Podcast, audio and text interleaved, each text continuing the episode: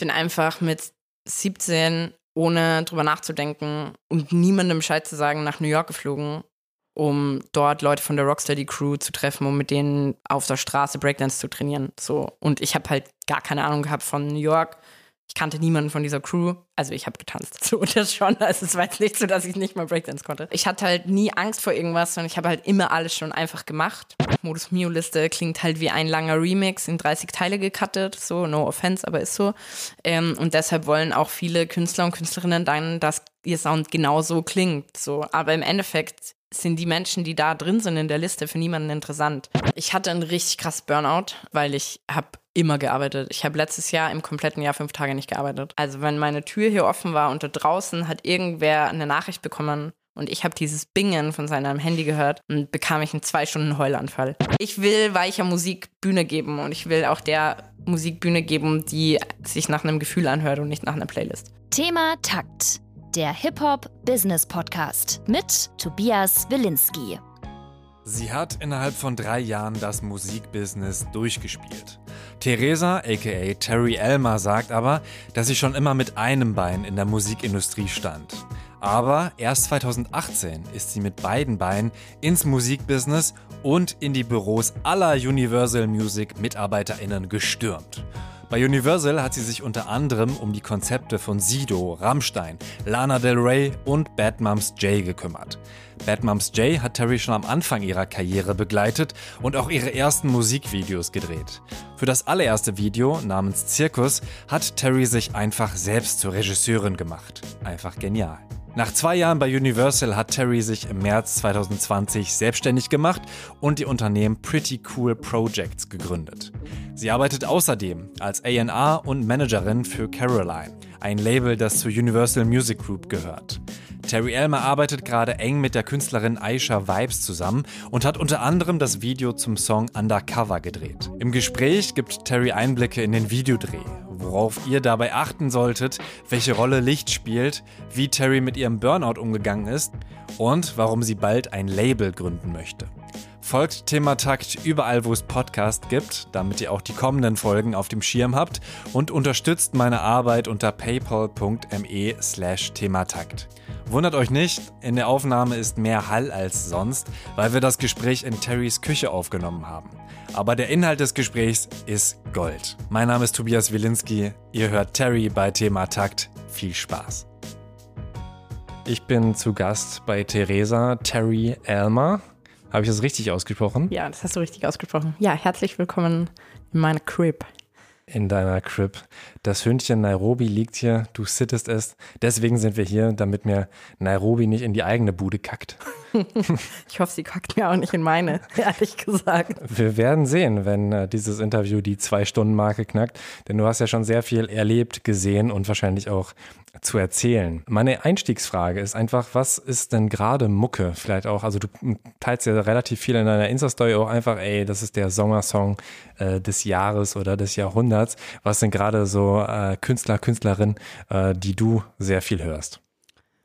Boah, das ist so unfair, dass du mir diese Frage als erstes stellst und mir nicht gesagt hast, dass du mir diese Frage stellen wirst. Mhm. Also ich weiß sonst ja auch keine einzige Frage, die du mir stellen wirst, aber bei der hätte ich, glaube ich, echt ein paar Stunden Anlaufzeit gebraucht weil ich so viel Musik höre, ähm, sowohl aktiv als auch passiv. Also es gibt die Zeiten, wo ich mich komplett von einem Künstler oder Künstlerin in die nächste durchbohre und von einer ähm, Soundcloud oder Spotify-Liste zur anderen hoppe und alles äh, von links nach rechts höre. Oft finde ich aber auch einfach extrem gute Musik. Nee, stimmt nicht. Sie findet mich ähm, indem die dann einfach so äh, plötzlich irgendwo läuft und dann bleibe ich richtig krass auf dem Song hängen.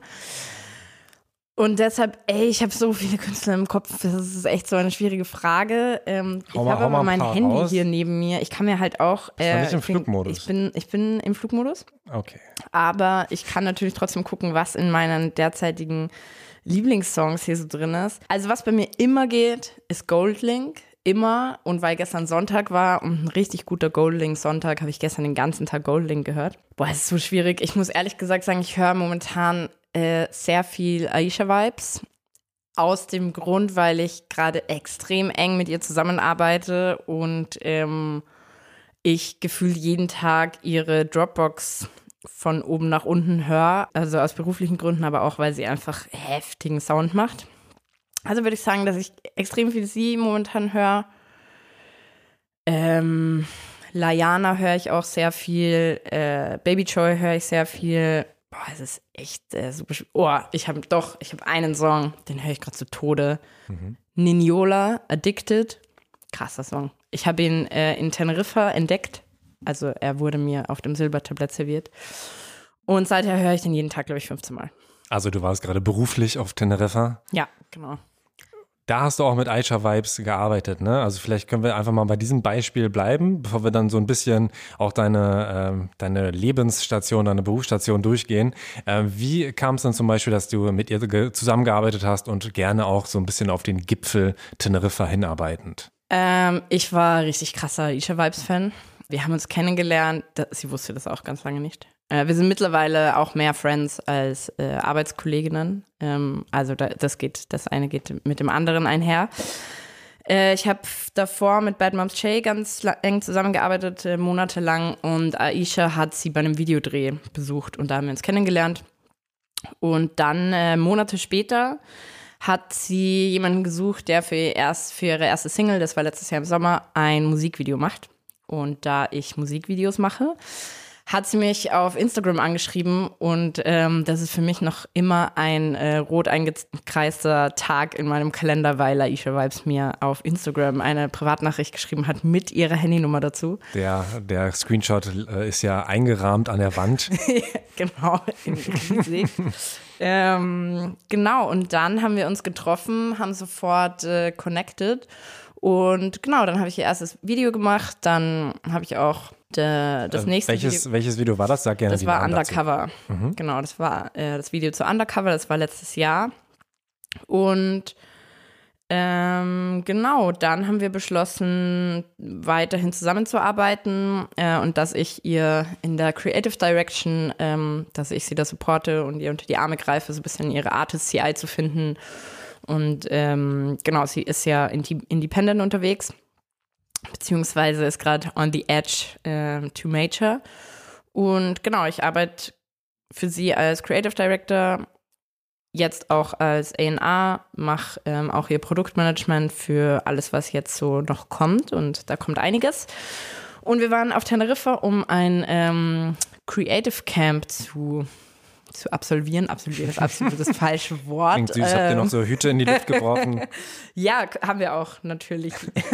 nee, wir haben, genau, wir waren mit äh, Writern, Producern, Freunden und Freundinnen auf Teneriffa und haben da fünf Tage, also sie war ein bisschen länger dort, äh, fünf Tage, äh, in fünf Tagen fünf Songs gemacht und ähm, genau, ich habe da jetzt in deiner Story gar keine äh, Studiozeit gesehen, sondern eher so am Pool und so weiter. Aber gab es die auch oder wie sind diese Songs ähm, entstanden?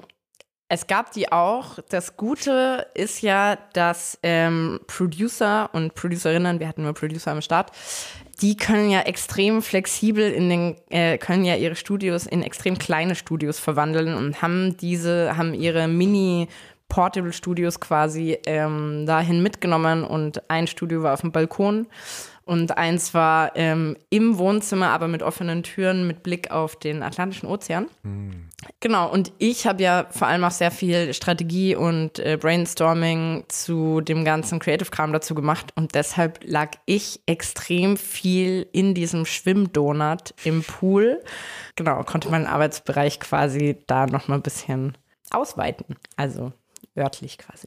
Und wie sah dann dein, dein Tag jetzt einfach mal dort aus? Also diese Brainstorming, da denke ich direkt, okay, Stuhlkreis, du hast so eine, so eine Mindmap an deinem Flipchart und ähm, redest mit den Leuten, so und so machen wir das jetzt. Wie kann ich mir das vorstellen? Nee, das ist ganz anders eigentlich. Mm, also jeder in diesem Camp war sich seiner Aufgabe sehr bewusst. Also die Producer wussten ganz genau, dass sie halt ein Beat liefern müssen, so. Und das Krasse ist halt, dass wir halt die krassesten Producer hatten, die halt einfach in zehn Minuten ein Brett an Beat da geliefert haben. Kannst du sagen, wer dabei war? Äh, Maxe war dabei. Ähm, das ist Maxe. Und äh, Jona. Ähm, Jonathan Walter heißt er in, in Ganz, äh, auch äh, sehr bekannt in der Musikbranche, ähm, kann alles. Ähm, also er ist für mich ein absolutes Genie Maxe auch äh, ganz grandioser äh, Producer, aber ähm, Jona ist einfach, ich keine Ahnung, was bei dem im Kopf los ist, aber er ist einfach krank. Positiv. Und ja, ja, po absolut positiv, das gute krank.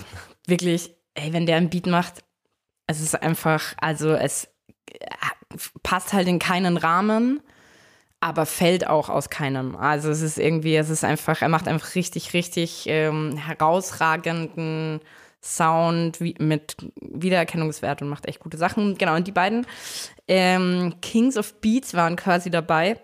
Und ähm, ja, sobald der Beat stand, äh, haben Vibes und Baba, Baba Eileen, äh, die macht ganz viele Toplines äh, und äh, schreibt außerdem auch für Vibes oder mit Vibes. Und äh, ist ganz oft mit ihm im Studio. Und äh, Liquid Walker war dabei. Mhm. Auch ein Writer des Vertrauens der deutschen Musikbranche, den kennt man auf jeden Fall aus, auch. Der war auch dabei, die haben sich dann an Texte gesetzt ähm, und dann wurde geschrieben, beziehungsweise irgendwann saßen wir alle da und haben irgendwie alle zusammen einen Song geschrieben. Und äh, meine Aufgabe war es dann, sobald da inhaltlich irgendwas steht von dem Song, das Ganze dann quasi visuell weiter zu verarbeiten äh, und Pläne dafür zu machen und Release-Pläne auch zu machen und Videopläne und ähm, alles Mögliche, was man dazu machen kann. Okay, vielleicht können wir dann äh, gleich nochmal auf so ein, ähm, auf ein vergangenes Projekt. Hier darfst du wahrscheinlich noch nicht sagen, wie die exakte Strategie aussieht, sondern eher bei Sachen, die dann eben schon äh, passiert sind. Und ich würde einfach mal auch ein bisschen zurückspringen in die Zeit, als du in die Musikindustrie reingekommen bist. War das dann 2017 bis 2018, dass du Head of Creative und Concept bei Epic warst? Das war davor. Du meinst Epic von Sony. Hätte ich jetzt gedacht, ist es ist nicht. nicht. Epic ist eine Agentur. Äh, eine Werbeagentur hat nämlich damit also nichts zu tun. Gut, streichen wir das. Ähm, also genau. bist du als ich bin 2018 bei Universal eingestiegen. Bei, bei Universal warst du Creative und Concept Direction. Wir haben ja eh schon so ein paar Fremdwörter, auf die wir gleich nochmal eingehen, äh, im Interview gehabt. Aber ähm, wie war denn überhaupt der Schritt, dass du gesagt hast, von Agenturen, wo du schon äh, seit 2014 unter anderem eben als Copywriterin und äh, eben auch gerade ums Konzept, ne, das ist häufiger das, was du dann machst, ähm, als Konzepterin, ist das ein Beruf, kann man das so sagen? Ja, also ich finde dieses Wort halt echt komplett schrecklich. So Ja, Konzepterin. ich kann mir auch nichts drunter vorstellen, Ähm, es genau- Also ich habe halt, also ja, das Wort gibt's und das verwenden auch viele, aber es ist halt trotzdem ein schreckliches Wort. Ich habe quasi Konzepte für Marken, mache ich immer noch, ähm, aber jetzt halt, äh, jetzt habe ich den Marken ein bisschen den Rücken äh, zugedreht und bin halt eher mit Musikern und Musikerinnen unterwegs. Aber im Prinzip ist es so, dass du ein Konzept entwickelst für Marken, entweder um ein neues Produkt zu launchen, ob die Marke oder die Marke irgendwie neu äh, zu definieren oder einfach äh, halt irgendeine Kampagne für, I don't know, irgendeinen Sneaker oder whatever und da halt dann quasi Konzepte entwickeln äh, auf kreativer Ebene und die dann auch umsetzen im besten Fall. Kannst du vielleicht einfach mal aus dieser Zeit ein Highlight-Beispiel nehmen, wo du gesagt hast, ja, das, das hat wirklich auch Bock gemacht, daran zu arbeiten, das war ungefähr der Auftrag und das und das habe ich draus gemacht? Mm. Ich habe mal ähm, extrem witzige Spots für Listerine gemacht. Ähm, und das hat richtig Bock gemacht, weil es einfach ein Produkt ist, was halt, ist halt genauso öde wie das Wort Konzepter. So. Ähm, interessiert auch niemanden, aber da haben wir damals äh, auch mit Musikern zusammen und Musikerinnen richtig nice Spots gemacht. Das war auf jeden Fall ein Projekt, das schon sehr Spaß gemacht hat. Ich habe äh, ein Jahr lang für Pickup, ähm, für diesen Schokoriegel, äh, Kampagnen gemacht, ähm, die extrem Bock gemacht haben, weil man sehr viel mit Sprache arbeiten konnte und ich ein sehr sprachaffiner Mensch bin und ja auch Texterin war. Ähm, und wir da schon richtig coole äh, Kampagnen gemacht haben, auch ziemlich große. Ähm, ich habe mit Mercedes Junge Sterne ähm, damals ein Projekt, damals ist gar nicht so lange her, 2017 oder so, ein Projekt gemacht, wo man immer einen alten Musiker oder eine Musikerin mit einem Newcomer ähm, äh, zusammengebracht hat. Und die Da sind war dann. Crow dabei, oder? War das was nee, anderes? Bowser war da dabei. Von so groß, also Crow war da nicht dabei. Genau. Ähm, ja, von daher, also waren schon alles ganz nice Projekte. Ähm, jetzt würde ich das so nicht mehr nochmal machen wollen, aber das einmal gemacht zu haben, war auf jeden Fall schon cool. Mhm. Ich war halt auch noch jünger und ähm, hatte auch noch gar keine Ahnung, was ich eigentlich machen will. So. Also war das schon ganz cool, dass ich das so gemacht habe. Mhm. Und wann kam man der Entschluss zu sagen, ja, ich, ich will jetzt wirklich was anderes oder beziehungsweise gar nicht mal so viel anders? Oder war, warst du da gar nicht so dran, sondern hast mehr oder weniger, die haben gesagt, hey, wir wollen irgendwie mm. ein jüngeres und ein älteres Publikum erreichen, deswegen äh, mach uns doch mal irgendwas und du hast dann dieses Konzept geschrieben nee. und warst dann schon wieder raus. Nee, das war, Mercedes wollte was Cooles, ähm, um halt also es geht ja bei diesem Auto darum, dass es alte Autos sind, die neu aufgewertet werden. So, und somit hatte man dieses Konzept von alt und neu in einem Auto quasi. Ähm, und die wollten halt einfach ein cooles Videokonzept. Und ähm, ich war, um da jetzt auf deine Frage äh, zurückzukommen, ich stand schon immer mit mindestens einem Bein in der Musikszene. Äh, ich habe jahrelang aufgelegt, ich habe Musik produziert, ich hatte mit 17, 17 bis ich 20 war, meine eigene Radioshow in Österreich, ähm, wo ich immer neue Mucke vorgestellt habe. Als ich Redakteurin war, hatte ich eine Kolumne. Also ich habe mich quasi selbst zum A&R gemacht, ohne dass ich es wusste. Ähm, da war ich noch super jung, äh, wie gesagt, und habe Stunden, tagelang Musik äh, gesucht im Internet und möglichst unbekannte Musik, die übertrieben geil ist, in meiner Kolumne vorgestellt ich war halt schon immer, ich war auf der Musikschule, ich war, ich, ich bin schon immer super musikalisch gewesen und war auch immer schon mit Musikern und Musikerinnen connected aus dem Grund, weil ich auch einfach mit vielen aufgewachsen bin, weil ich selber Musik gemacht habe, weil ich Musik liebe und mir war eigentlich, also ich, ich habe mich nie gefühlt, als wäre ich nicht in dieser Szene drin gewesen und dann die, der Entschluss zu Universal zu gehen als Konzepterin im Kreativteam, was zu meinem älteren Job ja gar nicht so weit entfernt war, war dann eigentlich nur die logische Schlussfolgerung. Mhm. Und wie hat sich dann da aber trotzdem deine Arbeit verändert? Weil da war der, die Arbeit wahrscheinlich klarer definiert, okay, es wird auf jeden Fall mit Universal Artist sein oder gar nicht mal unbedingt. Doch, es war, ähm, ich bin dann zu Marketing Labs, ähm, also das ist die Kreativ- und Marketingabteilung von Universal und ähm, habe im Prinzip Kampagnenplanung und Artist CIs kreiert und umgesetzt, was ich ja eigentlich davor mit Marken auch gemacht habe. Nur ging es dann um Musiker, Musikerinnen, um ihre Releases und da Thematiken zu finden, wie man die quasi besser vermarkten kann. Mhm. Die Arbeit an sich hat sich nicht so verändert. Ich habe nur mehr verstanden, was ich da mache weil ich Musik halt fühlen kann und eine Listerine Menthol halt nicht. So. Und also kann ich schon auch fühlen. ja, ich glaube, ähm, alle wissen, was du meinst. Aber äh, genau, und die Arbeit an sich, ja, war eigentlich nicht so eine andere, außer dass es halt ähm, 100% Musik also bezogen war. Dann lass uns gerne auch da äh, Beispiele picken. Also CI erstmal Corporate Identity. Vielleicht auch die Frage, warum braucht es es überhaupt? Warum muss man für eine Person oder auch gerne deine Definition von CI, warum muss man sowas für Künstler überhaupt entwickeln? Also ich bin kein Fan davon, Künstlern zu sagen, was sie machen sollen und wie sie es machen sollen, was sie anziehen sollen und ob sie von nun an nur noch weiße T-Shirts tragen sollen. Bin ich absolut gar kein Fan. Ähm, jeder Künstler ist und Künstlerin Deshalb machen sie ja Kunst, weil die, die Künstler sind und die wissen schon, was sie da machen, ähm, denkt man. es kommen aber auch einfach, also einer Billie Eilish würde ich niemals eine Künstler-CI machen, weil erstens würde die eh nicht machen, was ich sag. Und zweitens braucht die das nicht, weil ihre Künstler-CI kommt mit ihrem ganzen Auftreten, mit ihrer Musik, mit dem, wie sie Interviews gibt oder wie sie eben gar keine Interviews gibt. Ähm, aber die, die macht es on purpose so. Es gibt aber Künstler und Künstlerinnen und ich hatte da auch einige Fälle, die kommen oder die werden gesigned und die machen Musik, aber es ist, no offense, aber es ist einfach Musik ohne ein inhaltliches Tragebrett so. Also da wird halt das 550. Mal über ähm, Autos gerappt. Da wird halt das 300. Mal darüber gerappt, dass man mit dem Auto nachts durch die Straßen fährt. Oder es wird zum 470. Mal darüber gesungen, ähm, wie schlimm der Herzschmerz ist so. Und das hat man halt von äh, allen Helene Fischers dieser Musikindustrie jetzt schon hundertmal gehört. Ah, Helene Fischer auch gutes Beispiel, der braucht man auch keine Künstler sie ergeben.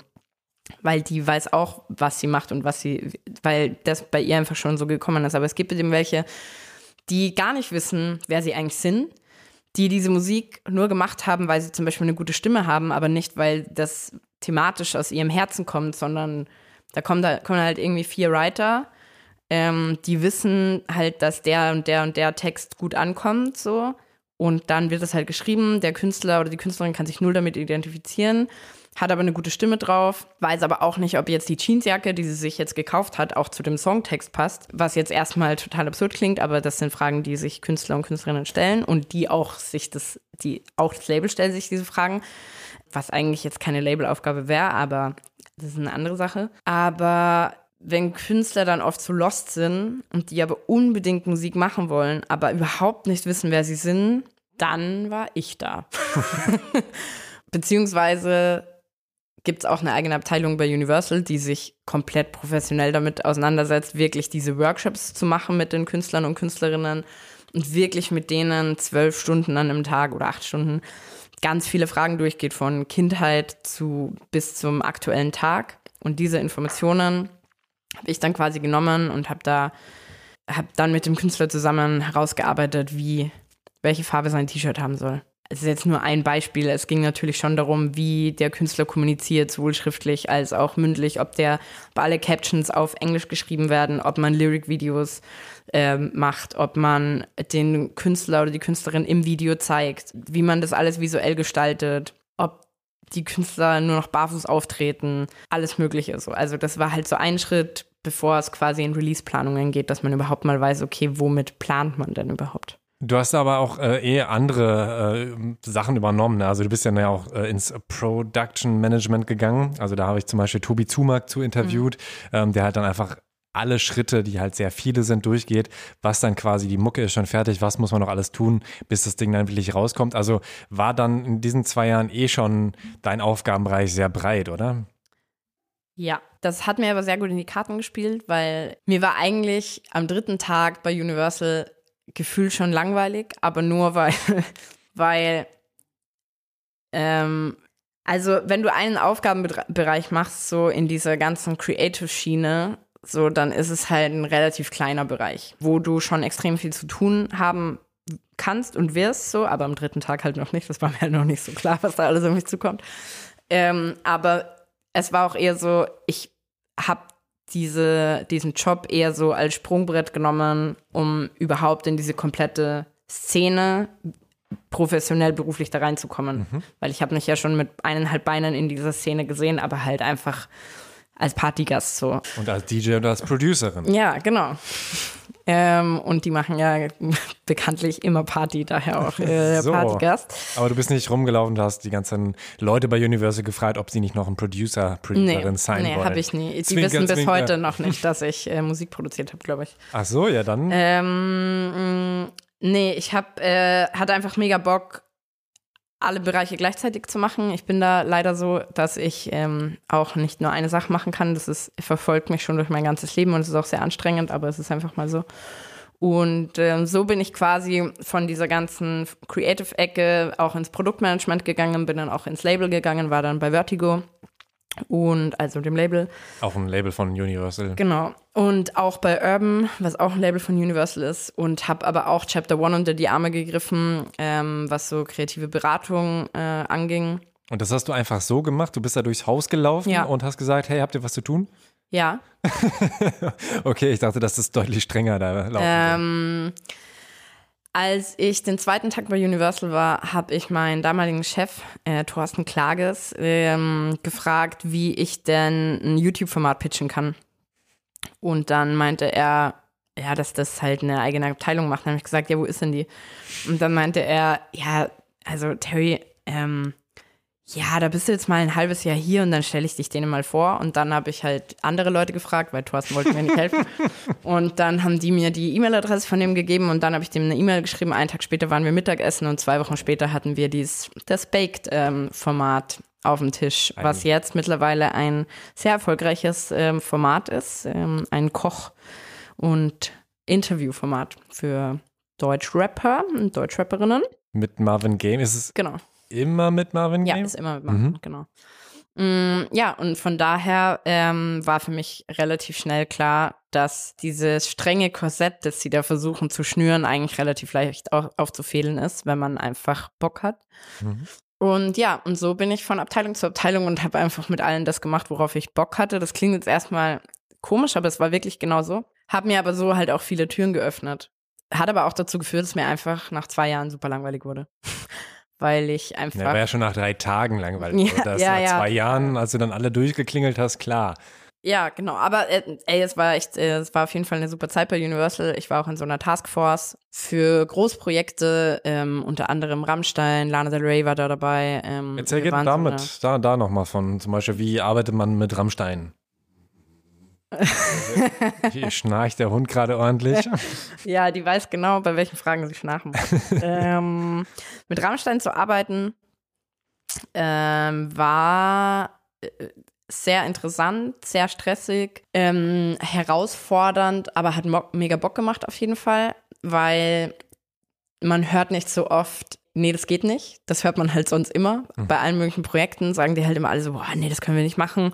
Oder ähm, da ist kein Budget oder das verstehen die Fans nicht oder so. Weil bei Rammstein gibt es einfach endlos Budget, endlos Verständnis der Fans und man kann endlos Ideen pitchen. Also ähm, Rammstein an sich oder auch andere Großprojekte oder auch ähm, Jan Delay, Sido Orsens, Bad Moms J, auch gerne Bad Moms J oder so, wenn du dann nochmal irgendwie so ein konkretes Beispiel hat, dass ich mir besser vorstellen kann, wie hast du denn in dieser Zeit mit denen zusammengearbeitet? Wo warst du dann Ähm. auch vielleicht so, so sehr, sehr aktiv dabei? Also Bad Moms J ist äh, ein sehr enges Projekt, also es ist so ein Herzensprojekt auf jeden Fall von mir. Wir sind auch immer noch äh, in Kontakt, auch obwohl ich nicht mehr bei Universal bin, beziehungsweise nicht mehr für sie zuständig. Ich war ihre Produktmanagerin und habe ihr Creative Management gemacht äh, für die ersten acht Monate.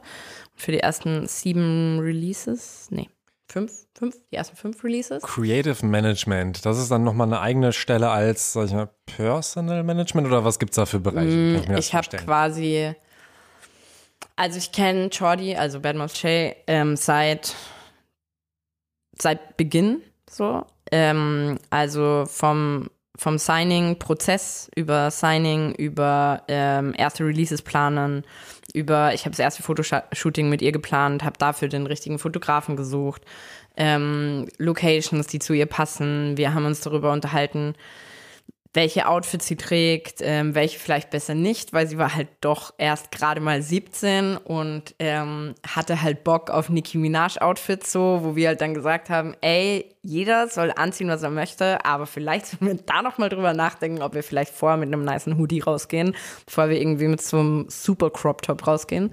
Aber genau, also ich habe quasi mit ihr den kompletten Entry, Entry ins Musikbusiness gemacht. Ähm, und mit ihrer Mutter, die war äh, zu dem Zeitpunkt auch noch überall dabei, war da, die ist ja jetzt mittlerweile Personal Assistant von ihr, aber war da halt einfach noch Mutter, weil ähm, Jordan ja noch sehr jung war. Und genau, habe mit ihr Releases geplant, die ersten, ähm, die erste Mucke gehört, war auf, dem, auf ihrem allerersten Konzert, das sie gespielt hat. Ich bin mit ihr zu äh, YouTube, zu Spotify, wir haben die ersten Termine gemacht, ich habe sie vorgestellt. Ähm, Was macht man mit YouTube und Spotify für Termine? Ähm, wenn man einen guten Draht für eine nachhaltige Karriere für eine Künstlerin oder einen Künstler mit einem dieser Partner, also mit Spotify, Apple, äh, YouTube oder so, schaffen möchte, dann ist es natürlich gut, wenn man da immer persönlich vor der Tür steht, äh, die Leute kennt und vor allem die auch die Künstler äh, kennenlernen. Gerade bei Jordan ist es auch, also wir wussten halt von Anfang an, dass das krass funktionieren wird, ähm, weil es ja da schon funktioniert hat, obwohl sie ja noch nicht mal, also bis dato halt noch kein Major hatte oder gar nichts eigentlich. Ähm, und wir wollten aber den Support, den wir Jordan geben und den wir sehen oder den das Label gibt, den wollten wir aber auch von den Partnern haben, damit das halt alles gleichzeitig zu tragen äh, kommt. Und deshalb äh, waren wir bei YouTube und haben äh, quasi unsere Release-Strategie vorgestellt, haben unsere Videoideen, Content-Ideen, unsere Timeline vorgestellt, haben dasselbe auch bei Spotify gemacht, haben ähm, mögliche Features besprochen ähm, und haben quasi Sympathiepunkte ähm, gesammelt.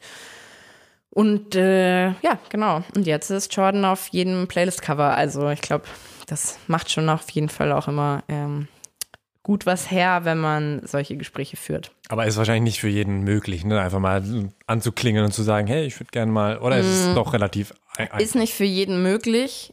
Also, es kann jetzt nicht jeder einfach YouTube schreiben und sagen, ey, ich habe hier einen Künstler XY aus Bobbinghausen oder so und würde gerne bei euch vorbeikommen, weil ich glaube, das ist das nächste, der nächste große Hitmaker. Ähm, das funktioniert natürlich nicht, aber wenn du halt von einem Label kommst, das schon sehr viele große Artists auch im Roster hat, und die hatten wir dann, oder hat äh, Vertigo, dann ist das auf jeden Fall schon einfacher, zudem ja auch diese ganzen DSPs, also diese Partner wie äh, Spotify, Apple, YouTube, die haben ja auch Interesse daran, große Artists zu featuren. Und wenn wir sagen, ey, wir haben hier the next big thing, so, wir müssen wirklich reden, weil sonst seid ihr auch selber schuld, dann geben die uns einen Termin. Mhm. Und ja, natürlich auch, je besser man sich versteht mit den Leuten, die da arbeiten, gerade wenn man länger in der Musikbranche ist, trifft man sich ja doch ähm, bei dem einen oder anderen Umtrunk und da gibt es ja viele davon in der Musikbranche. Wenn man dann mit denen irgendwie in der Bar schnackt und sagt, ey, übrigens, ich habe eine neue Künstlerin gesigned oder einen neuen Künstler und hör dir das mal an oder lass uns da mal irgendwie quatschen, dann ist das auf jeden Fall schon auch äh, nicht unmöglich. Mhm. Einfach mal eine kreative bisschen provokative Frage. Wie sehr trifft es sich denn, wenn man sagt, oh, das ist doch hier aus Amerika kopiert? Gerade wenn du Creative Director bist, irgendwo für verantwortlich und die Leute sagen, come on, das ist doch einfach daraus genommen und das wird ja immer kommen, egal welches Video du drehst, mitunter, denke ich mal.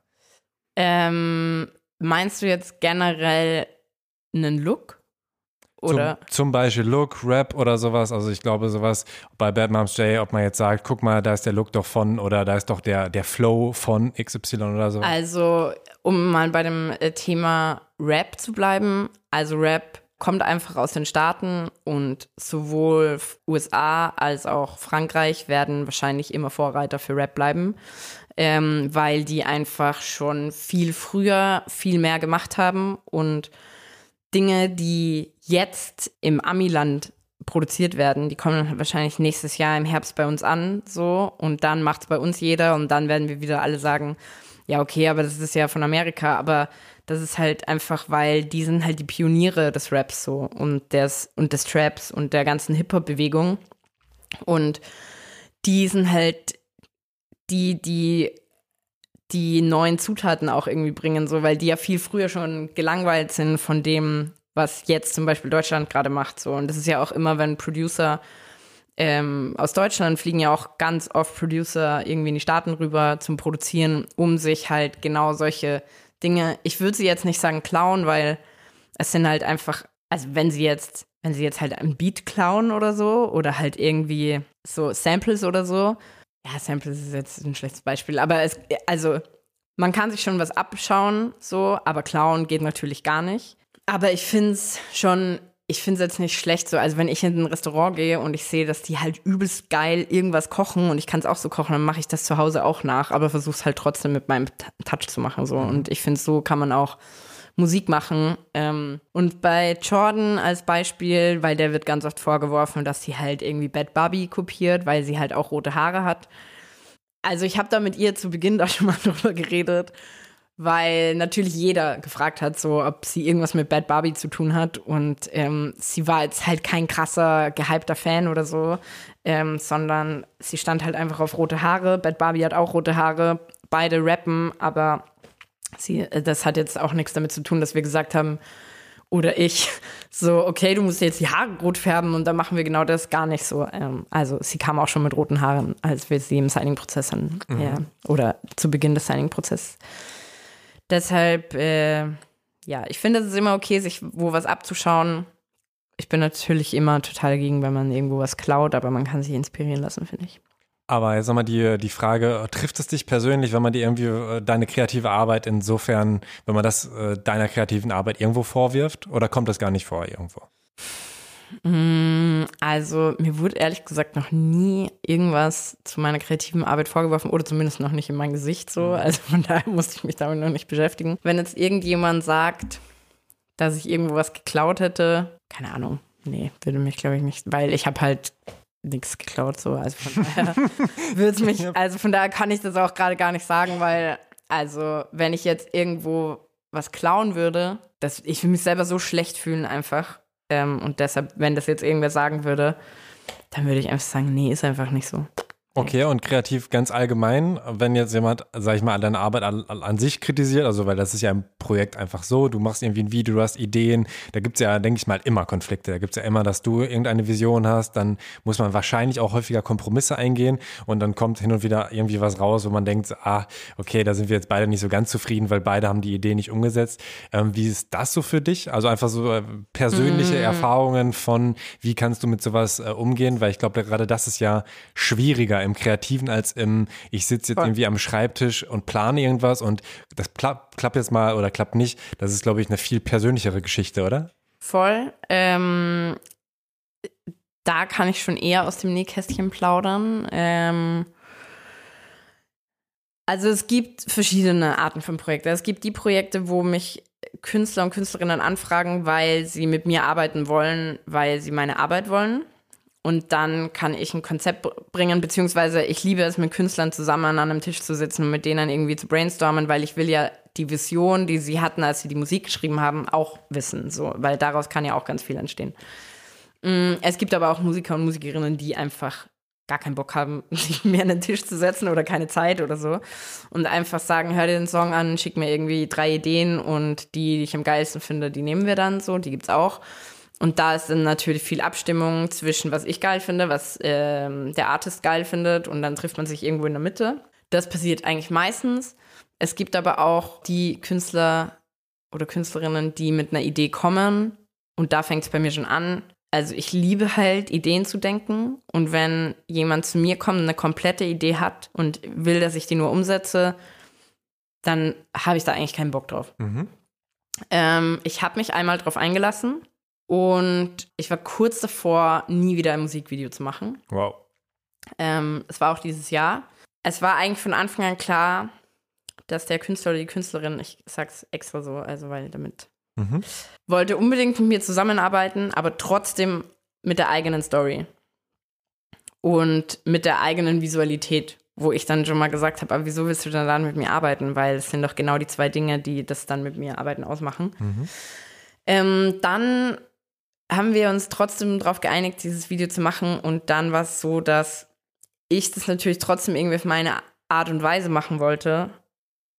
Der Künstler, die Künstlerin aber auch. Und am Ende haben wir ein überfreshes Video abgegeben. Und alle waren happy, dachten wir. Äh, und dann wurde ein Tag, bevor das Video rauskam, wurde es komplett verändert. Und das Video, das dann dabei rauskam, war, ich war einfach so traurig darüber. Und das hat mich richtig krass verletzt, weil ich mich, weil das war quasi auch schon abgenommen so. Und ich habe mich so bemüht, äh, dem Artist entgegenzukommen.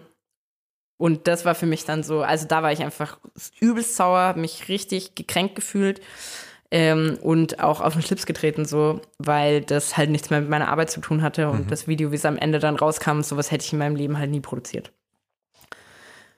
Ja, ansonsten, äh, ja, ansonsten habe ich eigentlich irgendwie nie Probleme. Ich habe so ein bisschen so ein Credo, dass ich entweder mit Künstlern oder Künstlerinnen arbeite, die ich halt krass supporte, musikalisch. Also Helene Fischer würde ich jetzt kein Musikvideo machen. So, auch nicht, wenn sie mir extrem viel Geld dafür zahlt. Werde ich einfach nicht machen, weil ich weder mit der Musik noch mit ihr als Person kann. So. Deshalb würde ich es nie machen. Wenn ich allerdings aber mit ihr als Person übergut könnte, so, weil sie einfach eine coole Braut wäre, dann würde ich es vielleicht machen. Einfach weil, also, wenn ich Menschen einfach richtig gern mag, ich habe zum Beispiel für Yvonne Katterfeld ein Video gemacht und die ist halt übelst die coole Braut so. Und deshalb mache ich das halt, weil die halt einfach der netteste Mensch der Welt ist. So. Und Wie ähm, hieß das so. Video für, für Yvonne Katterfeld? Bitte? Äh, Für welches Video, für welche Single war das? Äh, wenn du gehst. Mhm. Nee, stimmt gar nicht. Warte mal, Let You Go heißt sie. sie, sie ich wollte gerade sagen, macht nämlich so noch englische Musik. Und dann dachte ich, hä, aber wieso ist der Titel auf Deutsch? Nee, nee, wenn du gehst, ist ein anderes Video, das wir gerade gemacht haben. Okay. Aber es ist lustig, weil es passt vom Titel. Äh, Let You Go, genau. Ähm, aber ihre Musik, ich kann halt gar nicht, was soll, also Yvonne Kattefeld höre ich halt nicht so. Aber sie ist halt einfach cool und deshalb mache ich das auch gerne. Und da kann ich mich auch eher auf Kompromisse einlassen, weil da ist jetzt nicht mein Herzblut so drin. So. Aber ich würde zum Beispiel kein Video machen für Leute, bei denen ich weder die Musik noch den Menschen noch die Idee feiere. Mhm. Ich würde dann auch mal das Kapitel an sich Universal Music selbst erstmal abschließen und auch äh, wissen wollen, wo hast du denn dann angefangen, überhaupt Musikvideos zu drehen? Weil das ist ja bis jetzt noch gar nicht vorgekommen. Also, ich hatte halt immer Bock, Musikvideos zu drehen. Aber ich wusste halt nicht, wie ich das machen soll. Weil da war ich noch bei Universal und ich hatte halt, ich habe halt das Format gemacht so. Also ich war auf jeden Fall schon in der, okay, Musik, Content drehen, das war schon mal getickt, so, diese Box. So, da, da war ich jetzt schon mal mit dem einen Bein drin, aber ich war ja auf dem Weg zu den Musikvideos. Eigentlich. Nur hat mir da wieder keiner im Haus helfen können, weil Musikvideos halt nicht im Haus gedreht werden. So, also Universal macht das nicht selbst, sondern holt sich immer Produktionsfirmen. Dann ähm, habe ich halt die ganze Zeit irgendwie versucht, einen Weg zu finden, wie ich das halt machen kann. Und dann bekam ich ja einfach die komplette Verantwortung über das komplette Bad Moms J-Projekt, auch auf kreativer Weise. Also habe ich mich einfach selbst zur Regisseurin gemacht und habe einfach selbst das Musikvideo geplant. Äh, und habe mir nur eine Produktionsfirma geholt, die das quasi für mich umsetzen. Welches Video war das wiederum? Äh, das erste, Zirkus. Mhm. Genau, aber dann noch vier. Ja, so hat es angefangen, dass ich Musikvideos mache und ähm, es war halt schon praktisch, weil es halt einfach Bad Moms J war, die halt alle direkt durch die Decke gegangen sind. Dann habe ich noch irgendwie so ein, zwei äh, Sachen, ich glaube, eins habe ich für Chefcat gemacht, äh, auch noch bei Universal. Dann noch irgendeins, aber mir fällt es nicht ein. Ich habe vorhin auch schon drüber nachgedacht. Irgendeins noch. Genau, und dann hat mich Marvin gefragt, Marvin Game. Den kannte ich auch vorher schon und dann eben durch das Baked-Format haben wir uns halt eh fast alle zwei Wochen gesehen. Und dann hat er mich irgendwann mal angeschrieben, meinte, ey, willst du ein neues Musikvideo für mich machen? Und dann habe ich das gemacht und dann habe ich ja auch gekündigt letztes Jahr dann im, März bist du auf jeden Fall Ja. gestartet. ja genau, und dann habe ich, genau, also äh, gerade als äh, Corona über die Grenzen kam, äh, habe ich mich selbstständig gemacht. Das war auf jeden Fall ein richtig gutes Timing. Also für mich war es echt ein gutes Timing. Ich klopfe immer auf Holz. Und äh, genau, und dann hat sich das so ergeben, weil ich dann, keine Ahnung, dann haben mich einfach Leute angefragt für Musikvideos und dann habe ich das gemacht. Verrückt. Ähm, aber wie viel Schiss hattest du denn, als du gesagt hast, okay, ich werde jetzt die Regisseurin? Wie sicher warst du dir, dass du das gebacken bekommst? Ich war mir mega sicher. Ich habe einfach gedacht, ich kann's. Und dann. ähm, also, ich muss dazu vielleicht erklären oder sagen, ich habe meine Schule abgebrochen. Ich habe als Jugendliche schon ganz viele Sachen gemacht, auf die ich einfach Bock hatte, einfach weil ich die machen wollte. Also die Musik, äh, Musikradio und so Sachen oder andere? Nee, ich bin einfach mit 17, ohne drüber nachzudenken und niemandem Bescheid zu sagen, nach New York geflogen, um dort Leute von der Rocksteady Crew zu treffen, um mit denen auf der Straße Breakdance zu trainieren. So. Und ich habe halt gar keine Ahnung gehabt von New York. Ich kannte niemanden von dieser Crew. Also ich habe getanzt. So, das schon. Also es war jetzt nicht so, dass ich nicht mal Breakdance konnte. ähm, und dann, und sowas, so, ich hatte halt nie Angst vor irgendwas, sondern ich habe halt immer alles schon einfach gemacht. Ich bin super früh ausgezogen, habe super früh zu arbeiten begonnen neben der Schule und habe halt einfach immer Dinge gemacht, ohne lange drüber nachzudenken. Und das ist auch immer noch so. Und ich habe mir eben auch, ich habe die Schule abgebrochen und ich weiß überhaupt nicht, wie man Dinge normal angeht. So und jetzt schon eher als früher, weil mittlerweile bin ich 30 und ich habe viele Geschichten gehört, wie andere Leute das gemacht haben und sehe das auch. Aber ich bin halt immer eher den unkonventionellen Weg oder den, ja, ich habe es halt einfach versucht immer so. Deshalb, ich habe da auch nie Angst, weil ich habe halt schon so viel gemacht, wo andere vorher dafür irgendwie zwei Jahre studiert hätten, dass ich, keine Ahnung, dann lese ich mir halt kurz was durch dazu oder ähm, schaue mir ein Video an oder ja, so mache ich das. Und wann hast du dann deinen Eltern gesagt, hey, ich bin in New York? Als ich in New York war. Okay. Aber schon ziemlich direkt oder hast ein paar Wochen gewartet? Nee, ich, nach zwei Tagen dann. Ah ja, das ist so. Ja. Und was haben sie dann gesagt? Äh, meine Mom hatte richtig Angst, dass ich nie wieder zurückkomme. Ja, ich glaube, mein Vater hat gar nichts gesagt. Der, der kennt sowas von mir. Bring mir ein paar Schuhe mit. Ja, so ungefähr. Okay, verrückt. Gut, und was ist, was ist dann für dich ähm, Regie? Was sind so Aufgaben? Also, weil Musikvideo drehen äh, hat ja sehr viele ähm, Bestandteile. Man denkt ja, und das geht ja auch, dass da irgendwie ein, zwei Personen mit einer Kamera durch die Gegend laufen, fertig ist das Ding. Aber wie hast du das denn erlebt? Auch gerade bei dem Zirkusvideo, was ja schon mhm. aufwendig war. Ja, das Krasse ist ja, dass das Zirkusvideo das aufwendigste ist von allen Musikvideos, die ich je gemacht habe. Mhm.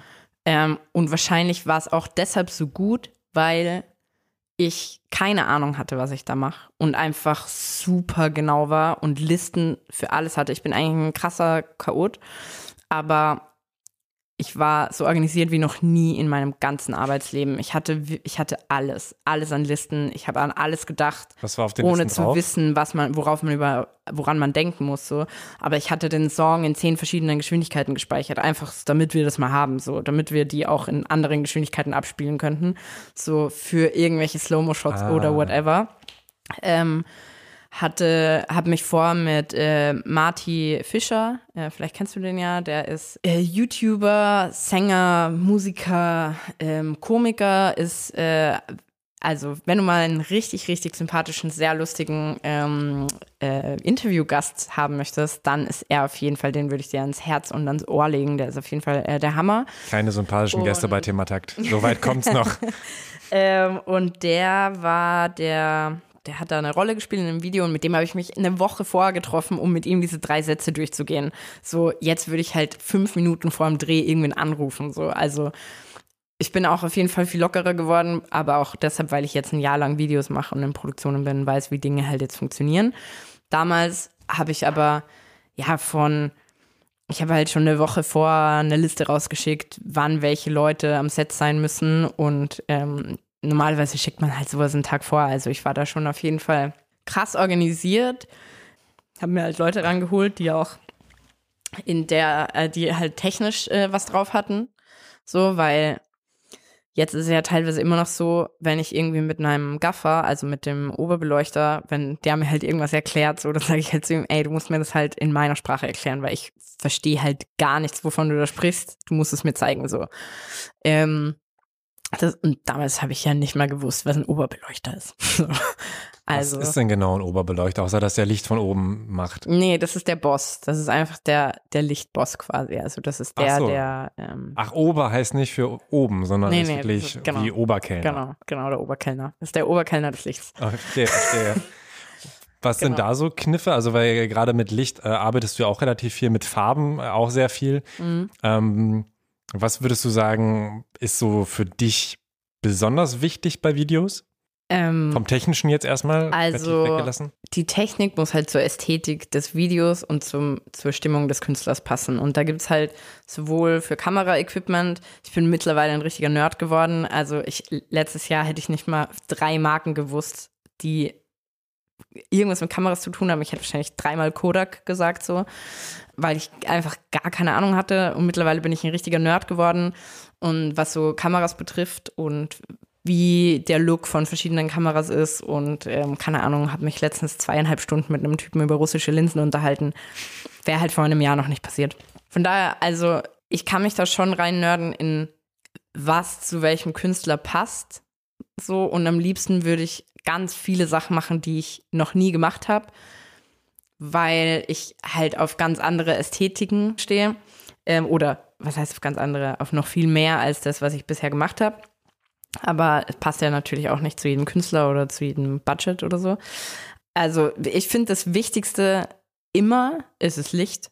Also ja, ich habe viel mit buntem Licht gearbeitet, aber auch einfach, weil es halt was ist, was gerade, worauf Künstler und Künstlerinnen halt stehen, dass man da halt irgendwie mit, äh, keine Ahnung, geilen Farben arbeitet oder so.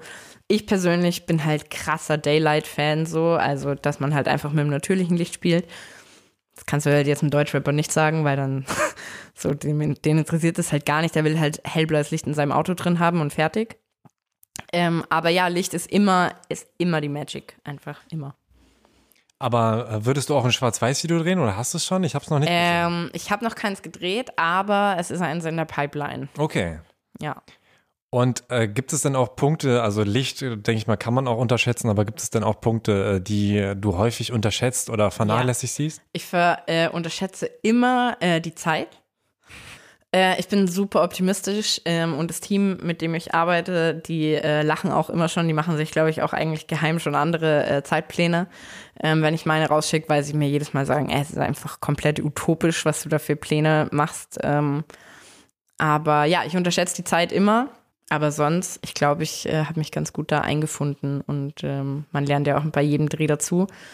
Hat auf jeden Fall geholfen, mich in Eiswasser zu werfen.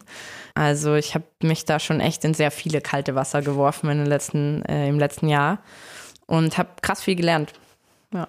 Und für Leute, die sich jetzt auch mal ins kalte Wasser werfen wollen, was würdest du denen denn raten? Also gerne auch spezifische Tipps.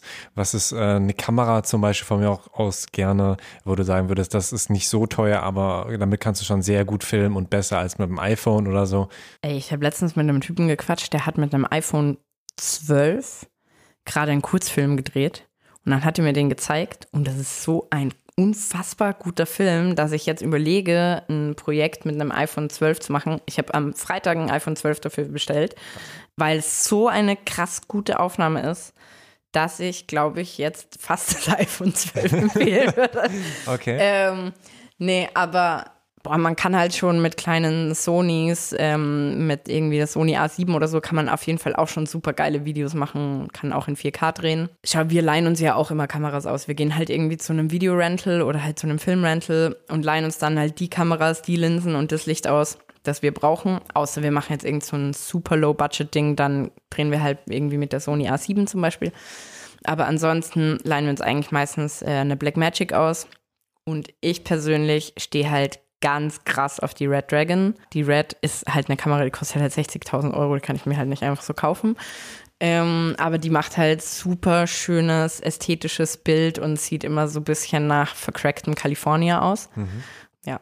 Was ähm, ist ein Video, wo du auch noch gerne irgendwie was zu sagen möchtest? Also Zirkus haben wir jetzt ja, aber äh, du hast ja schon ein paar Videos gedreht. Was ist was, wo du sagst, ey, da, da hat es irgendwie äh, viel Spaß gemacht, an dieser Idee rumzutüfteln und da ist genau das rausgekommen, was ich mir auch vorgestellt habe?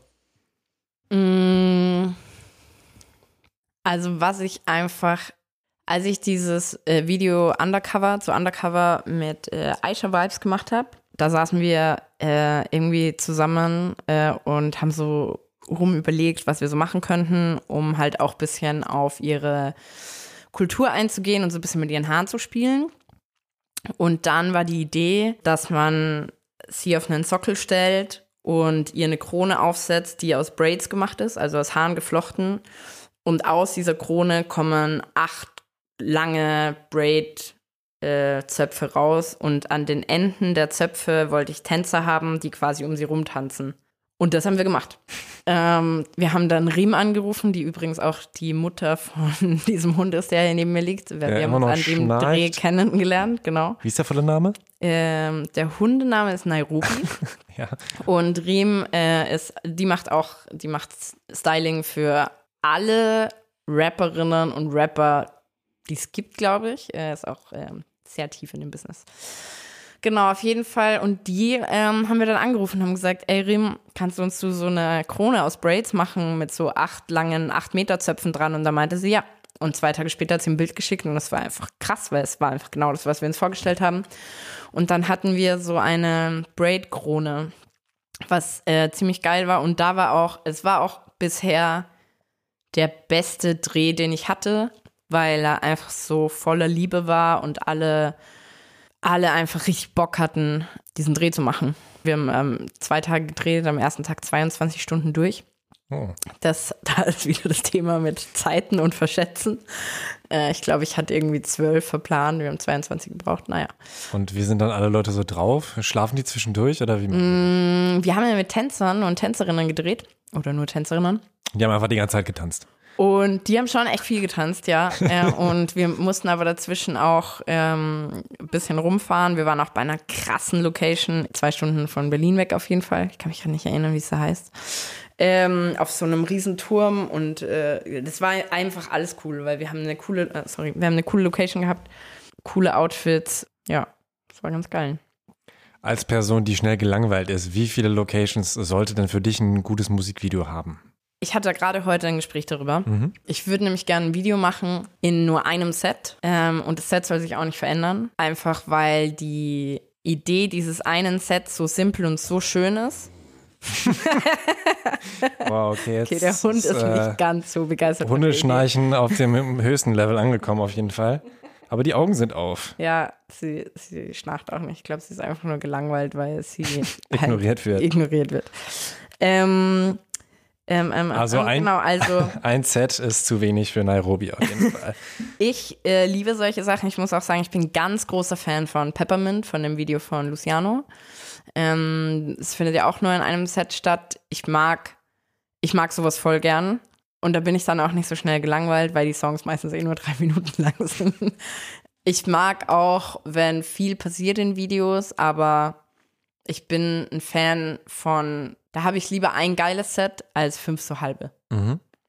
Muss denn das Video immer eine Story haben oder reicht ja auch, wenn es einfach gute Bilder sind? Weil gerade im Rap, also ich will das Rap gar nicht ähm, äh, niedermachen, aber gerade da ist es ja auch hin und wieder äh, einfach hin und wieder äh, im Auto, wie du schon sagst, oder vor dem Auto oder Neben dann vielleicht, Auto. ja, oder auf irgendeiner, äh, auf einer Lo- Location, die halt cool aussieht, aber jetzt halt keine Story ist. Und ich erinnere mich, als ich jetzt äh, diese Hip-Hop Evolution Doku gesehen habe auf Netflix und da wurden dann alte Missy Elliott Videos gezeigt, dass ich als Kind auf jeden Fall, dass für mich Musikvideos ja auch vor allem deswegen geil waren. Ich habe irgendwie gar nicht auf die Musik geachtet, sondern ich fand es halt cool, weil das so Minifilme waren und äh, was dann irgendwie passiert ist und abgelaufen ist. Ja, Missy ist sowieso einfach ähm, am Zenit der Kreativität schon angekommen mit ihrem ersten Video, habe ich das Gefühl. Die war einfach schon immer einfach die krasseste. Äh, ich habe auch ihre Musikvideos geliebt. Äh, ich liebe die immer noch. Ich meine, die kommt zurück letztes Jahr, glaube ich, oder? War das, als sie ihr Comeback hatte und hat einfach mit diesem einen Video das komplette Internet zerrissen. Ich weiß gerade nicht, wie der Song heißt. Eis, irgendwas mit Eis, wo sie auf diesem runden Sockel steht und so wie so eine Figur rumwippt. Auf jeden Fall übergeiles Video. Also mir sind wie Deutschrap-Videos, also 90 Prozent dieser Videos, 95, wahrscheinlich sogar 98 Prozent dieser Videos sind mir einfach viel zu langweilig. Generell, es wär, aber ist jetzt egal, die können auch 20 verschiedene Sets in diesem Video haben. Aber einfach, weil sie halt meistens im, neben oder vor dem Auto sind. Und ich fände es viel geiler, wenn sich die Leute ein bisschen mehr coole Sachen überlegen würden.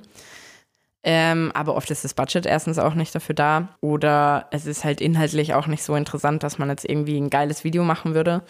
Ich finde Storytelling schon wichtig. Es gibt ganz viele Videos, die ein geiles Storytelling haben. Es gibt zum Beispiel dieses Video von Clouseau und ich glaube, äh, der Song heißt Heimkommen oder so, wo die beiden in so einem Hotel sind und so beste Freunde äh, in so einem Hotel und die machen äh, so die ganze Zeit nur Schabernack. Das ist mega das coole Video.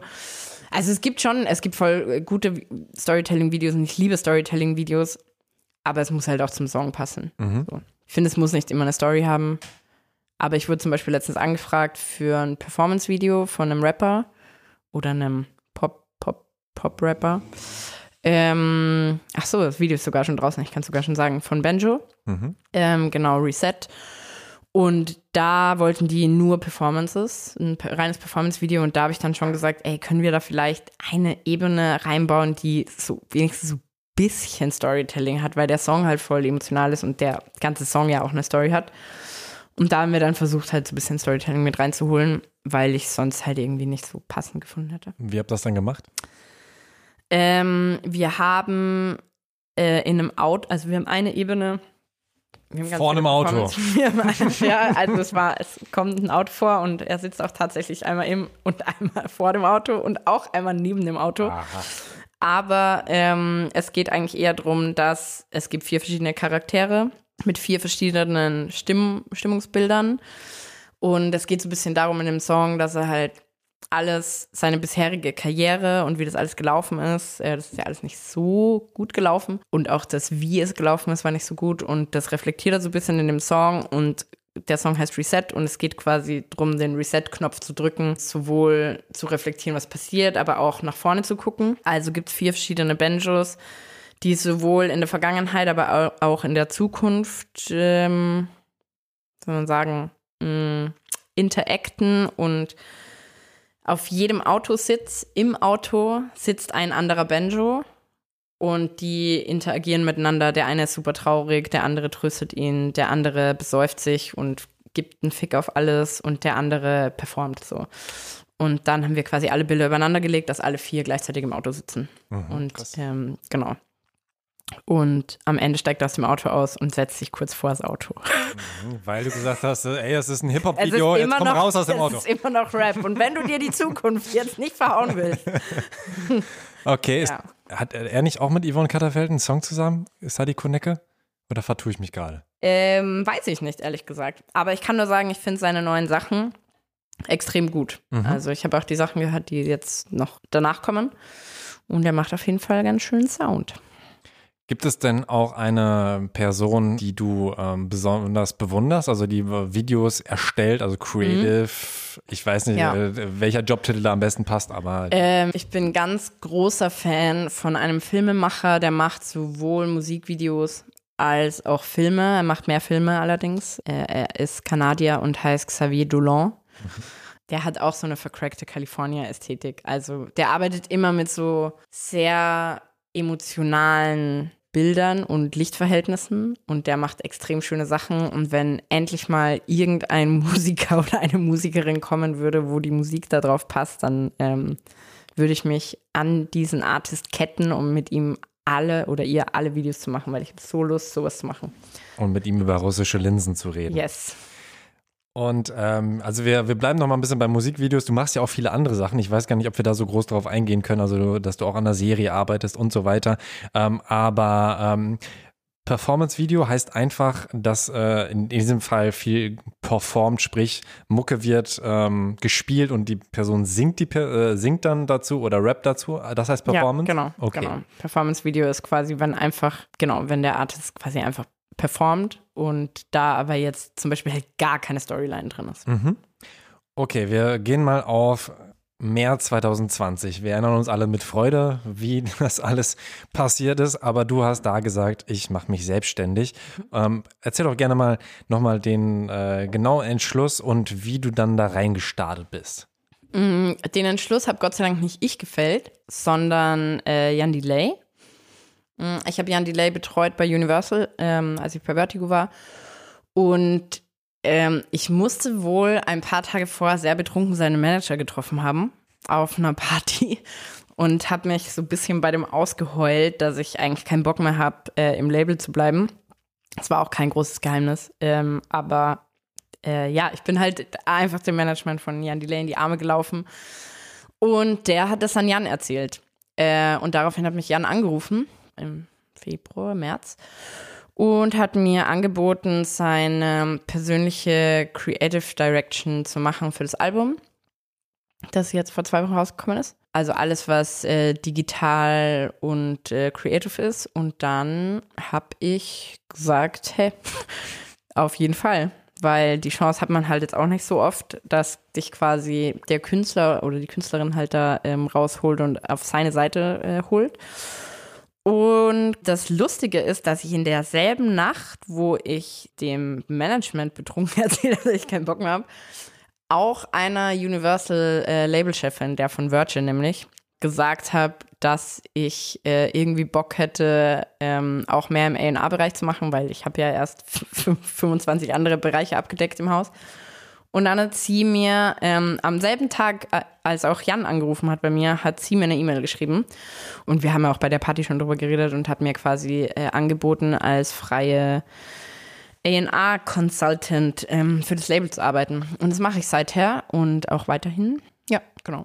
Krass, aber du kanntest Jan schon vorher oder null und war einfach der, der Mitleidsbonus so groß, dass er gesagt hat, komm, komm, die nehme ich. Ich kannte ihn, ehrlicherweise haben wir uns nur zweimal gesehen vorher. Mhm, aber ihr habt euch schon mal gesehen. Äh, ja, genau. Ich habe halt ähm, sein, also ich hätte quasi sein Album betreut, wäre ich bei Universal geblieben, hätte Mhm. ich mit ihm quasi dieses Album ähm, veröffentlicht. Aber da er da in sehr langsamen Produktionsschuhen unterwegs war zu dem Zeitpunkt und da einfach noch kein Album fertig war und ähm, dann ja auch Corona kam und deshalb alles geschoben wurde, Ende nie, ähm, waren wir an dem Punkt halt da auch noch nicht und dann ja, ich kannte halt oder ich kenne halt seinen Manager äh, ganz gut. Mit dem habe ich ähm, auch, der war auch in den Rammstein-Projekten drin als Co-Management, oder? War der da drin? Ja, ich glaube, er war da drin. Ich habe aber mit dem die ganzen ähm, Sachen für das Solo-Projekt von Richard gemacht, der auch bei Rammstein ist. Der hatte, äh, der hat auch so ein Solo-Projekt. Und mit dem habe ich das alles gemacht. Und ja, wir haben halt ein paar Projekte gemacht. Und ich glaube, der hat da ein gutes Wort für mich eingelegt. Mhm. Und wie hast du dann dieses, ja, anderthalb Jahre sind es noch nicht, aber es geht auf anderthalb Jahre zu. Wie hast du denn die jetzt erlebt, diese Selbstständigkeit? Hat sich da viel verändert oder wie ist es so abgelaufen? Boah, das war auf jeden Fall ein anstrengendes Jahr oder anstrengende eineinhalb Jahre, weil ich musste ja alles eigentlich, ich hatte ja keine Ahnung von nix, so.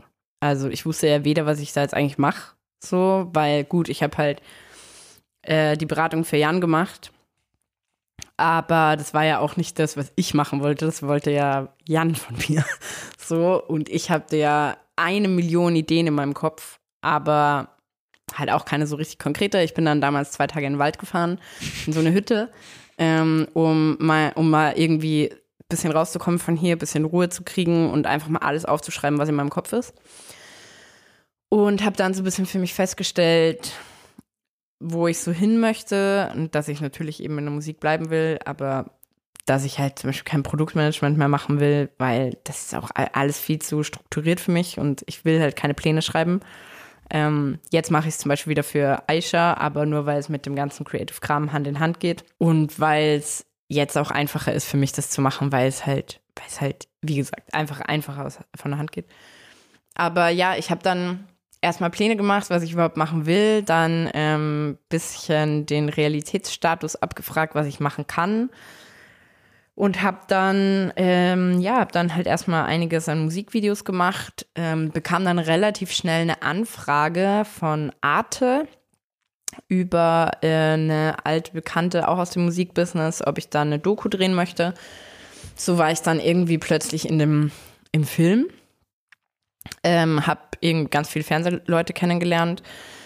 Bin so auch an die Leute von ZDF gekommen, habe dann äh, ein Format geschrieben für die, war plötzlich mit einem Bein komplett in der Film- und Fernsehbranche, habe dann für YouTube auch ganz viel gemacht, so Formatkram und so und habe für die ganz viel entwickelt, also ganz viele Konzepte gemacht. Das bisschen daher kam, weil ich davor mit meinen Künstlern und Künstlerinnen ja immer bei YouTube eingelaufen bin und die ja wussten, was ich mache, so, also welche kreative Arbeit ich mache. Und als die wussten, dass ich selbstständig bin, wussten die natürlich, ah, okay, die können dann halt was anderes von mir haben. Also haben mich dann als ähm, Konzepterin angefragt. Ja, und das habe ich halt irgendwie alles im ersten Jahr gemacht. Ich war so ein bisschen selbstständig als Freelancer einfach, habe dann aber beschlossen, meine eigene Produktionsfirma zu gründen. Und das habe ich dann gemacht, irgendwann im Sommer sowas. Also so, so richtig kann ich dir jetzt auch nicht sagen, wie dieses Jahr war, weil einfach extrem viel passiert ist. Ich habe letztens, ich, ich habe halt so fast 40 Videos gedreht in einem Jahr. Nicht schlecht. Ich habe eine Doku-Reihe gedreht mit 15 Teilen, die ähm, gerade im Schnitt ist. Also mit so, mit so Mini-Dokus. Ich habe ähm, Long-Dokus gemacht auch. Ich habe, ähm, ja, wie du vorhin ja schon kurz angeteased hast, ich sitze an einer eigenen Serie. Ich sitze an einem ganz großen Musikserienprojekt auch. Also irgendwie, ich mache halt die ganze Zeit voll viel aber wie das dazu gekommen ist, das weiß ich eigentlich nicht so richtig.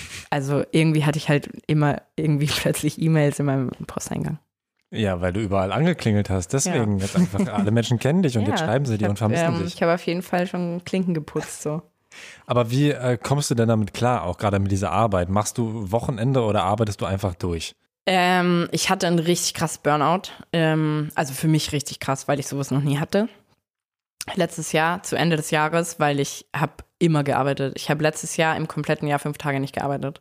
Krass. Ich habe das aber gar nicht gemerkt, weil ich ja einfach mega Bock hatte. Und ich mache ja eben auch so viele Sachen gleichzeitig. Ich sitze halt nicht acht Stunden, abgesehen davon, dass ich zu dem Zeitpunkt auch immer mindestens 14 Stunden gearbeitet habe. Aber ich sitze halt nicht am Tisch, sondern ich bin halt sieben Stunden am Set, dann bin ich halt drei Stunden am Rechner, dann bin ich vielleicht noch zwei Stunden irgendwo im Schnitt und dann bin ich vielleicht noch zwei Stunden da irgendwo. Mhm. Ähm, oder ich treffe dann eine Künstlerin oder einen Künstler, wir gehen essen, haben aber trotzdem halt drei Stunden Gespräch über Arbeit, dann komme ich zurück und dann schreibe ich vielleicht noch zehn Seiten an einem Buch so. Also es fühlt sich halt immer sehr abwechslungsreich an, aber dein Gehirn ist ja die ganze Zeit auf Hochtouren so. Mhm. Und für mich ist es, hat sich noch weniger so angefühlt, weil ich ähm, ADHS habe, aber jetzt nicht so, dass ich halt nicht sitzen kann, so, aber mein Kopf arbeitet halt die ganze Zeit. Mhm. Und deshalb bin ich auch so, dass ich halt immer so viele Sachen gleichzeitig machen will. Und ich liebe das ja auch, aber es ist super schwer für mich zu verstehen, wann halt der Punkt ist, wo ich einfach mal Nein sagen muss. Ich kann auch gar nicht Dinge abgeben, so ich will auch immer alles selber machen. Ich habe bei jedem Dreh drei Positionen selber. Einfach, also das wird besser, weil Gott sei Dank mein Team mich mittlerweile kennt und sagt, nee, Terry, du machst es einfach nicht so, weil so lass es einmal wen anderen machen. Aber ja, ich habe das bisschen übersehen und äh, mir ging es richtig schlecht letztes Jahr. Ich konnte, wenn ich irgendwo, also wenn meine Tür hier offen war und da draußen hat irgendwer eine Nachricht bekommen und ich habe dieses Bingen von seinem Handy gehört, und bekam ich einen zwei Stunden Heulanfall. Ach krass, okay. Also ich konnte gar nichts mehr. Ich habe einfach, ich glaube, es sind immer noch Nachrichten auf meinem Handy von dieser Zeit, die noch ungelesen sind, weil ich einfach nicht mehr konnte. Hm.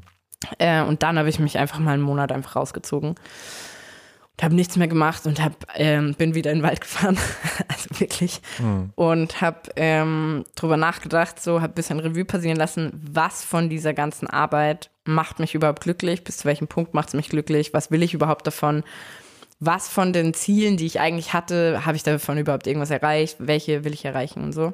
Und habe da so ein bisschen ähm, alles geordnet, dieses Chaos, das ich angerichtet habe.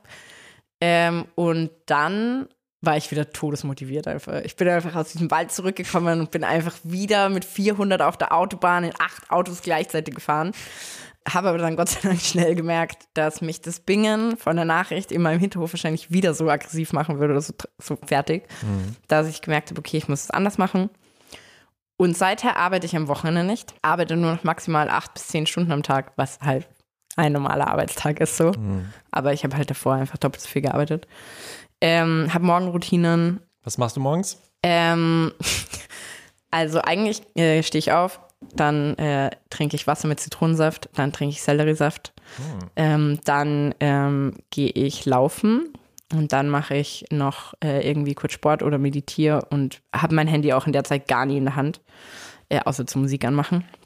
Lese gar keine E-Mails bis 10. Das ist zum Beispiel auch geil. Ich habe bis vor drei Monaten, ich bin aufgewacht und habe sofort in meine E-Mails geguckt. Und jetzt liegt mein Handy nicht mal ähm, in meinem Schlafzimmer. Ich hab, bin da sehr strikt. Und äh, ich versuche jetzt so ein bisschen auszusortieren, ob ich diesen Job, für den ich angefragt bin, ob ich den wirklich machen will. Also, ob mir der wirklich was bringt. Ob mir der emotional was bringt oder ob er mir einfach gut Kohle bringt, so.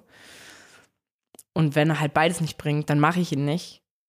Und ähm, wenn er mir gar kein Budget bringt, dann muss er halt emotional, dann muss er mir halt aber so viel geben, dass es mir egal ist, dass da kein Geld bei rumkommt. Nicht, weil ich jetzt so geldgierig bin, aber wenn du halt einfach vier komplette Tage in was investierst, kein Geld dabei rauskriegst und dann am Ende bringt es dir aber auch, ah, bringt es auch weder dem Künstler oder dem Client oder wie auch immer, wem was, es bringt es ja auch nichts. Ja. Du hast da jetzt ja schon ein paar Tipps eigentlich gesagt, indirekt, aber was würdest du Leuten, die in die Industrie wollen, ähm, raten? Oder in der In Industrie, die sag ich mal. Musikindustrie oder in die, Free, in die Selbstständigkeitsindustrie? Ähm, gute Frage. Ich würde erstmal sagen Musikindustrie, weil ich glaube, das ist für viele der erste Schritt. Ähm, Oder von mir aus also- auch die, die, äh, sag ich mal, schon in der Mu- Musikindustrie drin sind, aber halt angestellt, so wie du und vielleicht ähm, auch ein bisschen Scheu haben, die Türen so aufzureißen, wie du es getan hast. Also das Gute ist, ich kann da gerade halt sehr viel für, oder halt eigentlich nur für Berlin sprechen. Mhm. Aber Berlin ist voller Künstler und Künstlerinnen. Hier gibt es so viele Independent Artists, die brauchen alle Hilfe. So. Es gibt so viel ähm, Leute auf dem Markt, die alle Support brauchen und den sie bei Labels nicht kriegen, weil sie da einfach gar nicht reinkommen. Und die brauchen aber genau solche Leute, die da drin sind. Da- Also es wäre die beste Entscheidung meines Lebens, bei dem Major-Label aufzuhören. Aber es war auch schon eine echt sehr gute, da überhaupt reinzugehen, weil sonst hätte ich halt den Manager von Jan Delay nicht kennengelernt. So. Und dann hätte der Jan auch nicht gesagt, dass ich kündigen will, dann hätte Jan mir den Job nicht angeboten und so wäre ich nicht in, in die Selbstständigkeit. Und ich habe aber halt bei Universal die, die besten Connections kennengelernt.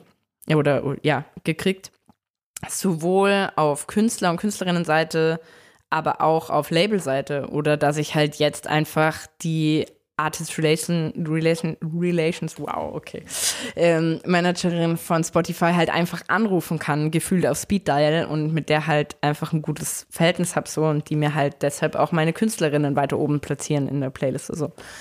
Ähm, also das macht schon alles Sinn, dass ich dort war, aber es hat noch viel mehr Sinn gemacht, dann rauszugehen, weil du gehst dann halt mit deinem Know-how in eine Welt, die es viel dringender braucht, weil bei Universal oder bei jedem anderen Major-Label auch, du stagnierst halt irgendwann als Angestellte oder Angestellter, ähm, weil da passiert halt nicht so viel, aber du kannst halt so viel mehr, wenn du Feuer hast, dann kannst du das halt viel besser raustragen, wenn du es halt einfach, wenn du es rausträgst halt einfach und nicht in deinem kleinen Kreis bleibst. So. Mhm. Ich würde jedem empfehlen, äh, wenn er in der Major-Industrie ist oder in der Musikindustrie generell, einfach viel mit Leuten quatschen und ganz klar auch zeigen, was man kann, ähm, weil das halt wichtig ist. Es gibt halt einfach so viele Leute. Ich, also ich kenne so viele Leute, die sich selbstständig gemacht haben, die, äh, die davor entweder bei Universal waren, bei Sony, bei, keine Ahnung, Urban Tree, also auch bei kleineren Sachen, die alle extrem erfolgreich sind jetzt in ihrer Selbstständigkeit. Sei es, sei es, ähm, jemand, sei es ein, jemand, der aus einer Musikredaktion kommt, sei es jemand, der CRM Fanbilden, Fanbuilding macht, sei es jemand, der irgendwelche Tools baut, ähm, technisch als auch irgendwie äh, Designer-Tools, keine Ahnung. Alle Menschen, Menschen, die Facefilter machen, alle einfach. Wirklich jeder Mensch, den ich kenne, der sich selbstständig gemacht hat und da rauskommt, kriegt viel mehr zurück, egal ob es finanziell oder halt ähm, emotional ist. Du hast gerade auch angesprochen, dass viele ähm, KünstlerInnen eben auch Hilfe brauchen. Vielleicht auch da nochmal, was äh, wären für dich, für aufstrebende KünstlerInnen denn Tipps? Mm, be true to yourself. Ähm, also nicht irgendwem hinterher eifern und deshalb den Look oder den den Sound oder so kopieren, hatten wir ja vorhin auch schon das Thema, aber Originale sind immer noch am wertvollsten. Der vierte UFO wird halt nicht mehr gehört und der zweite UFO wird schon lange nicht mehr so viel Geld machen wie der erste. Und Künstler und Künstlerinnen sollen einfach ihre Kunst machen, weil dann werden sie auch am ehesten gehört. Viele wollen ja einfach dann immer schon so Spotify-Listen, Modus Mio-Liste klingt halt wie ein langer Remix in 30 Teile gecuttet, so no offense, aber ist so. Ähm, und deshalb wollen auch viele Künstler und Künstlerinnen dann, dass ihr Sound genauso klingt. So. Aber im Endeffekt sind die Menschen, die da drin sind in der Liste, für niemanden interessant. Für Labels jetzt zum Beispiel, weil, also gut, wenn du bei der Modus Mio drin bist, bist du meistens eh schon bei einem Label, aber das ist halt alles kein interessantes Soundbild, so, weil das halt alles vergänglich ist, weil die, die diese Songs hört man genau eine Woche, bis die nächste Liste kommt, so. Und ähm, originaler Sound ist halt sehr viel nachhaltiger und ähm, erzählt auch viel mehr. Also auf jeden Fall nicht versuchen, irgendwelche Playlisten-Sounds zu machen, nur damit man da reinkommt. Boah, ja, also ich arbeite mit so ein paar Newcomern, die alle sehr jung sind, verschiedene Genres äh, auch und die halt alle so zwischen so 19 und 23 sind. Mhm. Also die nehmen halt alle das Leben gar nicht ernst. Finde ich auch mega geil. So. Ich habe mit dem Alter mein Leben auch gar nicht ernst genommen. Aber die tun sich halt super schwer, eine Karriere aufzubauen weil die schreiben dann halt, wenn Jan Wehn halt ein Interview mit denen machen will oder du, schreiben die dem halt einfach mal vier Wochen nicht zurück, weil sie sich denken, ah, wenn der ein Interview mit mir will, dann will er das auch in vier Wochen noch. So. Deshalb würde ich sagen, alle Menschen, die die Mucke machen wollen und das professionell machen wollen, aber trotzdem ihre jungen, wilden Jahre ähm, mit Bravour absolvieren wollen, dann, dass sie sich vielleicht ein Management suchen, auch wenn es einfach nur der strukturierteste Mensch in ihrem Umfeld ist und das einfach nur ein Homie ist. Aber ich würde sagen, man muss schon ready sein. Also man muss halt abrufbereit sein so. Und wenn Leute Karriere machen wollen, dann müssen sie einfach da sein. So und ähm, kontinuierlich auch abliefern. Mhm. Kontinuität ist, glaube ich, so ein Ding. Also Kontinuität, ähm, Antworten, ähm, äh, einfach, ja, einfach halt da sein. So. Was war denn, abgesehen vom Burnout, ein Fehler, den du äh, gemacht hast in deiner Selbstständigkeit, wo du daraus gelernt hast?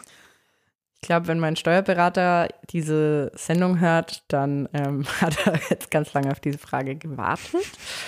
Ähm, ich bin ganz schlecht in Buchhaltung, extrem schlecht, also miserabelst. Und das ähm, ist auf jeden Fall, das bereue ich, dass ich nicht von Anfang an mich wenigstens einmal damit befasst habe, was ich da eigentlich machen muss. Weil es ist schon gut, wenn man so ein bisschen Bescheid weiß über seine Zahlen und sein Business und wie es so läuft und wie ähm, Wirtschaft in der Selbstständigkeit generell abläuft. Aber es sind halt so Themen, die mir halt auch einfach egal sind. Mir ist halt auch Geld zum Beispiel einfach egal. Also mir ist Geld einfach nicht wichtig. Für mich ist das voll was Abstraktes so. Wenn ich Geld habe, dann gebe ich es allen Leuten, die keins haben. Wenn, wenn die aus meinem Umfeld sind, so mir ist es einfach schon immer egal. Mir ist es auch einfach nicht wichtig. So deshalb mache ich zum Beispiel auch ganz viele Projekte, wo ich kein Geld verdiene, weil es mir egal ist. Mhm. So. Äh, nicht, weil ich jetzt reich bin oder so, gar nicht. Aber für mich hat es halt einfach keinen Wert und deshalb war mir auch einfach alles egal, was irgendwas mit meinen Steuern zu tun hat und da ähm, muss ich auf jeden Fall jetzt ziemlich bitterböse bezahlen. Also sowohl finanziell als auch nervlich einfach so. Okay. Also deshalb ähm, würde ich sagen, alle Leute, die sich selbstständig machen, holt euch von Anfang an eine gute Steuerberatung und macht einfach euren Scheiß. Sammelt einfach diese Kackrechnungen mhm. und schreibt drauf, wofür ihr dieses Abendessen hattet. Das ist einfach wichtig. Ja. Aber ansonsten bereue ich eigentlich gar nichts. Sehr gut. Ich habe noch abschließende Fragen. Mhm. Und zwar, was wünschst du dir für die Musikindustrie? Ich wünsche mir weniger Ellbogen. Ich wünsche mir mehr Grime in Deutschland. Es läuft hier einfach zu wenig Grime. Ich wünsche mir ähm, mehr Diversität sowohl was Menschen betrifft in der Musikszene, als auch einfach in den Playlisten, in den großen, wie ich vorhin schon meinte, die Modus Mio klingt wie ein langer Remix in 30 Teile gecuttet.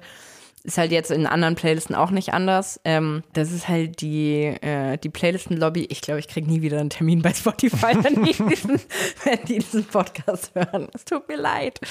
Ähm, aber ja, das ist halt einfach ein Lobbyismus, der da betrieben wird der, den ich so nicht unterstützen will und was dann am Ende dabei rauskommt, musikalisch klingt halt einfach auch wie aufgewärmte Suppe. So, deshalb würde ich mir einfach wünschen, der Kunst, und es gibt so viele gute Kunst in der Musik und im Deutschrap und ähm, generell in der deutschen Musikszene, dass man der wieder mehr Bühne gibt und nicht nur den ganzen vier UFO 361, die ich vorhin schon mal angesprochen habe, ähm, dass die alle in der Playliste sind. Und ich, ich würde mir auch wünschen, dass keine zwölf Chamule-Songs in der Playliste sind. Ein Jahr nach seinem äh, Rassismusvorwurf ähm, wird er jetzt von dem größten, von der größten Marke ähm, supported und dann kommen da mit zwölf Songs da rein. Also reicht halt auch, wenn er einmal drin ist. So und man könnte lieber anderen Künstlern, vielleicht auch POCs, den Platz geben mhm. äh, oder halt mehr Frauen. So also deshalb, ich würde mir mehr Diversität wünschen. Mm, und das Musiker und Musikerinnen auch einfach wieder ein bisschen mehr entlohnt werden, weil dieses ganze Streaming-System, also das ist einfach, das ist einfach Abzocke so. Also da kriegen halt auch wieder Künstler, steigen halt da einfach immer schlecht aus. So ähm, würde ich mir für die wünschen. Hm. Mir ist das ja egal. ähm, ja, ansonsten ja, ich glaube, was geil wäre, so mehr Konzeptalben, so ein bisschen im Kendrick Lamar-Style, mhm. so oder so J. Cole, so die, weil in Deutschland alle releasen irgendwann irgendwas, so keiner macht irgendwie ein fettes Album, außer Shindy halt wie immer, so.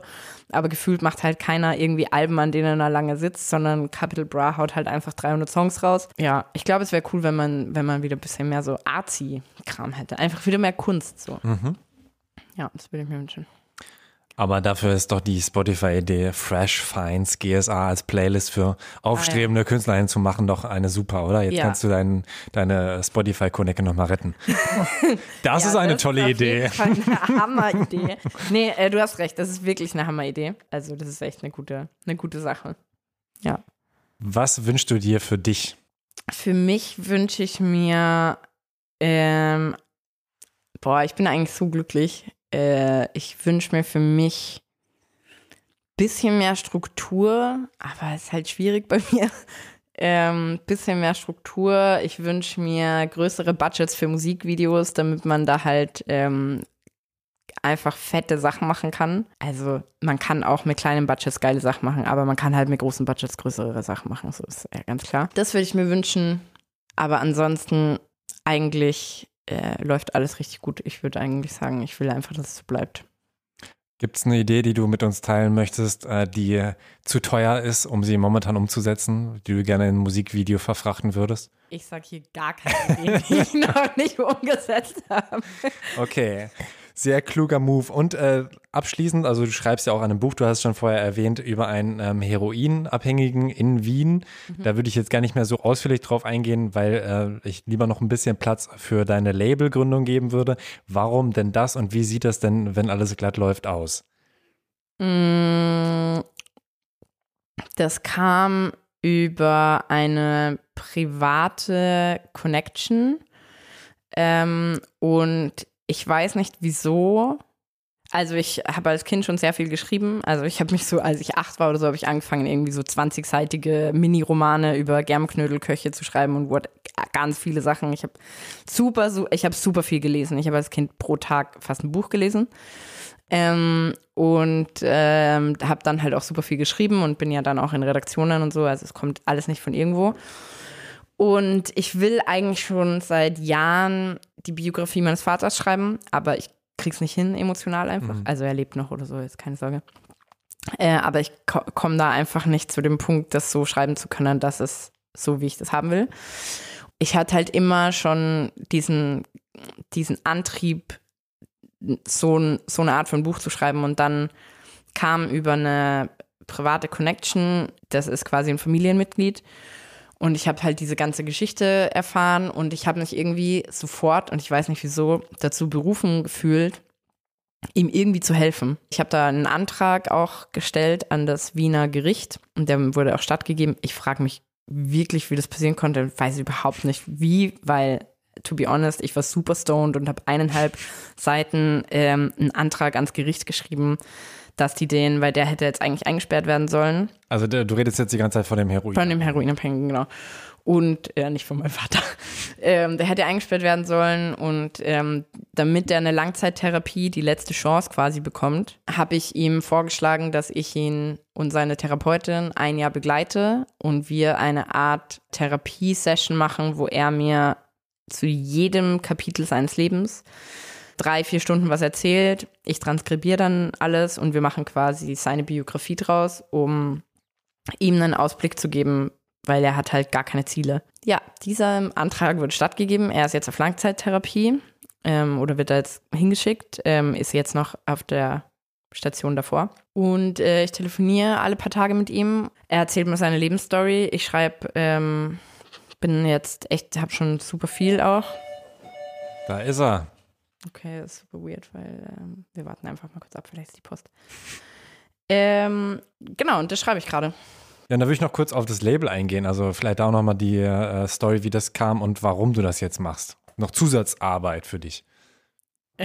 ähm, ja, ähm, eigentlich ist es halt die logischste Entscheidung, die ich gerade so getroffen habe, ähm, weil ich äh, spreche mit sehr vielen Künstlern und Künstlerinnen über Signings. Ähm, ich spreche einfach sehr viel mit Leuten und merke, dass, dass sehr viele auf meine Expertise oder auf meine Connections oder auf meine Art oder einfach, dass sie gern mit mir arbeiten würden.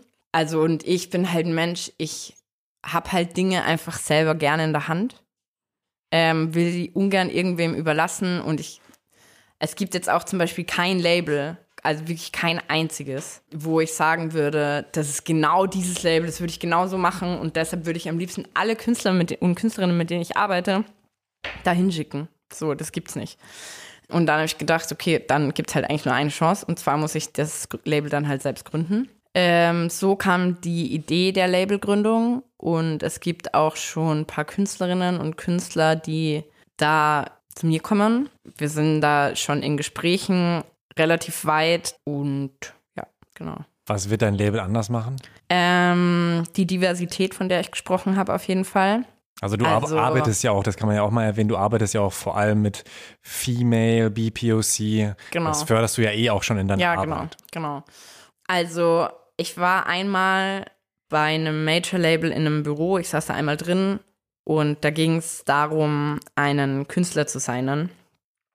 Und ich kann, ich sage jetzt weder das Label noch den Künstler, aber die Person im Label hat auf jeden Fall gesagt, man kann diesen Künstler nicht signen, weil ähm, es gibt schon einen anderen äh, schwarzen Künstler im Label. Krass. Und das war für mich der Punkt, wo ich gesagt habe, das kann, das kann einfach nicht sein, dass es den Quoten ähm, POC äh, gibt und dann halt niemanden mehr, weil es gibt halt auch 35 weiße Musiker und Musikerinnen. Nicht mal Musikerinnen wahrscheinlich. Musiker, die in dem Label sind. Und ähm, es gibt einfach zu wenig Frauen. Es gibt auch, es, es kaum jemand signed Trans-Musiker oder Musikerinnen, aber es gibt so krasse einfach, wieso auch nicht so. Ähm, aber die haben einfach null Bühne. Es gibt zum Beispiel, ich hab, war ähm, vor ein paar Wochen oder mehr als schon ein paar Monate her bei einem Rapper, der kommt eigentlich, er ist halb Deutscher, halb Amerikaner, wohnt in Charlottenburg, hat heftigstes Studio im Keller unten und ähm, produziert ganz viel Musik für Drag Queens. Und er selber ist der krasseste Rapper und Produzent. Ich, ich, er ist einfach richtig crazy. Ähm, er ist richtig gut und er kriegt einfach kein einziges Gespräch mit Labels, obwohl er krasser ist als die komplette Modus Mio-Liste. Also er ist wirklich so gut. Jeden, den, wenn ich jetzt zum Label gehe und den Leuten die Mucke zeige, sagen die also, oh, boah, was, was ist das krass ist so. Aber wenn er den halt selbst schreibt, nicht, weil er halt auch sehr open, also er ist auch gay, so, und er wird gar nicht ernst genommen, einfach weil er, äh, weil er gay ist und Rap macht, so. Und der hat mich so ein bisschen in diese Szene, die man, diese Rap-Szene, von der auch ich nichts wusste, ähm, hat mir die mal so vorgestellt, so Drag Queens, die rappen, da wird dir schlecht, weil es so gut ist.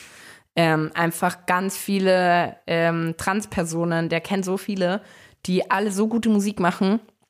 Und ähm, ja, zum Beispiel. Oder äh, auch, äh, eigentlich ist es völlig egal. So einfach, ich will einfach mehr Diversität schaffen.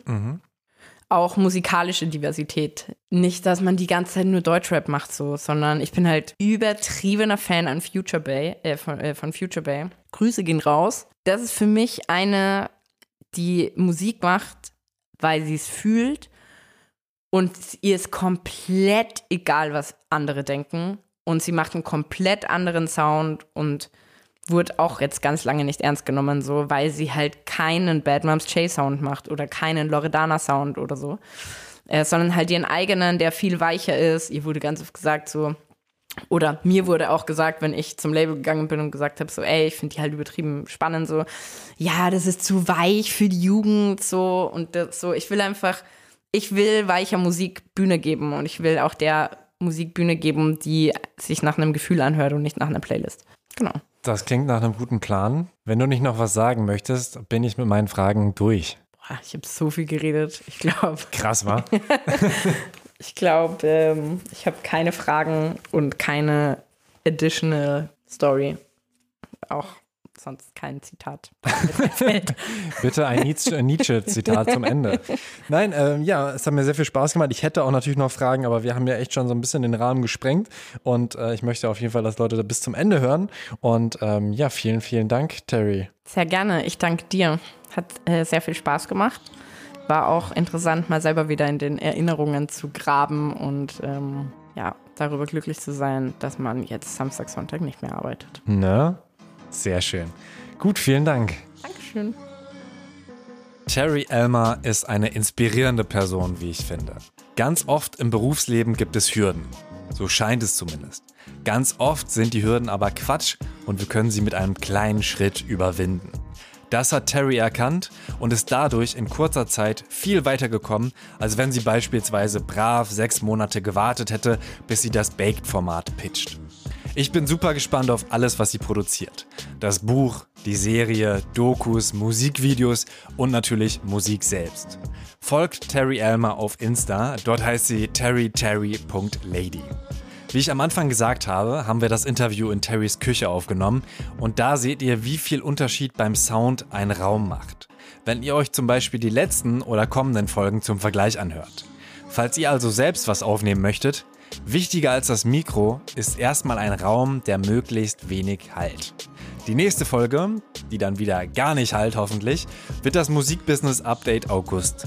Das kommt aber erst Mitte August raus, weil ich Anfang August mal schön Urlaub mache. Hab heute die zweite Impfung bekommen. Auf den Urlaub freue ich mich sehr, über euer Feedback und eure Unterstützung auch. Schaut auf thematakt.de slash spenden vorbei oder paypal.me slash thematakt. Wenn ihr kein Geld übrig habt, freue ich mich, wenn ihr diese Folge teilt oder den Podcast einer Person empfehlt, die Musikbusiness durchstarten möchte. Mein Name ist Tobias Wilinski. Ich danke euch. Bis bald. Thema Takt. Der Hip-Hop Business Podcast mit Tobias Wilinski.